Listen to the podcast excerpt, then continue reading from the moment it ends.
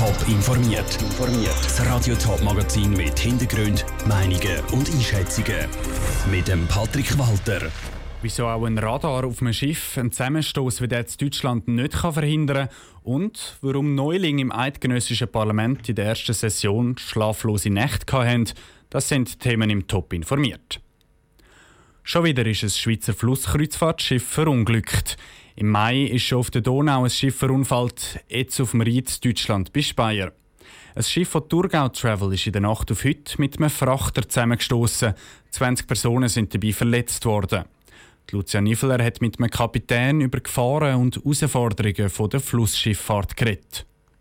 Wo der Unfall passiert ist, ist die Sicht sehr schlecht Es hat Nebel sagt die Polizei, und es war Nacht Aber hat nicht jedes Schiff ein Radar, wo anzeigt, was rundum ist? Das stimmt schon, sagt Urs Thaler, Kapitän bei der Schifffahrtsgesellschaft Untersee und Rhein. Aber es zeigt eben auch nicht alles. Radar ist ein Hilfsmittel, das einem hilft, bei schlechter Sicht oder bei wenig Sicht sich zu orientieren, wo ist man auf dem Wasser. Das sind für andere Schiffe oder Benutzer vom Wasser. Aber es gibt nicht die hundertprozentige Sicherheit, zum zu sagen, das Objekt ist da oder das Objekt ist da. Darum kann es auch zu einer Kollision kommen, obwohl das Radar etwas anzeigt. Wieso weicht der Kapitän denn nicht einfach aus? Das sei nicht so einfach. Auf einem Fluss hat man nämlich nicht unendlich viel Platz und Kreuzen sei nicht leicht. Also grundsätzlich sagt man ja, eine Begegnung von zwei Schiffen findet Bachbad oder Bachbad statt. Also das heißt, jedes Schiff dort seinen Kurs ein bisschen mehr nach rechts, also nach Steuerbord verlagern. Irgendwann äh, geht einem der Platz in Steuerbord auf, also das Ufer kommt näher. Auf einem See ist da weniger ein Problem. Neben dem Platzmangel sind auch Kurven eine Herausforderung bei der Flussschifffahrt. Das Radar sieht nämlich nicht um den Rang. Der Kapitän weiß also nicht, was nach einer Kurve kommt. Dann ist die Herausforderung, möglichst schnell, wenn man ein Hindernis sieht oder ein Schiff, das einem entgegenkommt, sieht, dass man das auf dem Radar einordnen kann und einordnen, wo fährt da durch, wo, wo, wo komme ich daher und die führen. Das ist eigentlich die Herausforderung auf dem Fluss. Neben dem Radar muss der Kapitän auch immer noch die Strömung und den Wasserstand im Blick behalten. Das Steuern von einem Flussschiff ist also alles andere als einfach. Die Lucia Nifler hat berichtet. An beiden Schiffen ist beim Zusammenstoß Deutschland auf dem Rhein grosser Sachschaden entstanden. Wie genau dass es zum Unfall gekommen ist, wird jetzt noch abgeklärt. Bei der eidgenössischen Wahl im Oktober sind Dutzende neue Nationalräte ins Bundeshaus bestellt worden. Als Neugewählte haben sie einen Orientierungstag ganz am Anfang der Session. Trotzdem ist die erste Session für viele eine Herausforderung. Wie sie jetzt, nach Sessionsende, auf diese Zeit zurückschauen, im Beitrag von Ruth Schmenzi. Drei Wochen ist es her, dass ein Haufen Parlamentarier als Neuling ins Bundeshaus gekommen sind. Heute ist ihre erste Session zu Ende gegangen.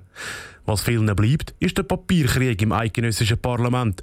Stapelweise kommen die Parlamentarier jeweils Akten über, sagt zum Beispiel Zürcher GLP-Politikerin Judith Belesch. Insgesamt bin ich sehr beeindruckt vom ganzen Betrieb, der dort herrscht, von der Größe, von den langen Tagen, von der Professionalität auch, von den ganzen Abläufen. Es sind drei sehr strenge Wochen gesehen. Auch Susan Vinzenz Stauffacher von der St. Galler FDP hat es streng gefunden. Zum Teil haben sie sogar Nachtschichten müssen einlegen, um alle Akten durchzuarbeiten.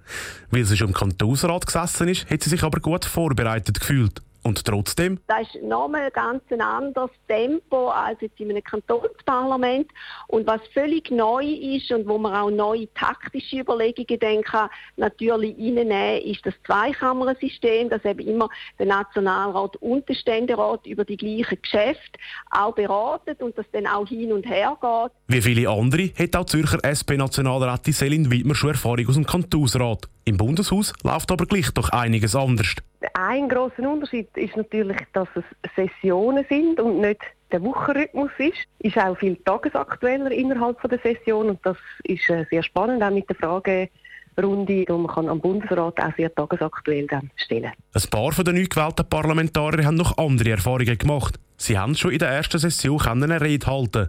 So zum Beispiel der Thurgauer SVP-Nationalrat Manuel Struppler. Ja, ich denke, ich sage aber nicht so schnell nervös, aber äh, man ist schon ein bisschen angespannt gewesen, natürlich das erste Mal dürfen äh, den Pult führen und den Bundesrat begrüßen und dort etwas sagen. Dazu kommt noch, dass der Manuel Struppler seine Rede hat müssen kürzen. Die Vorrednerin hat nämlich überzogen.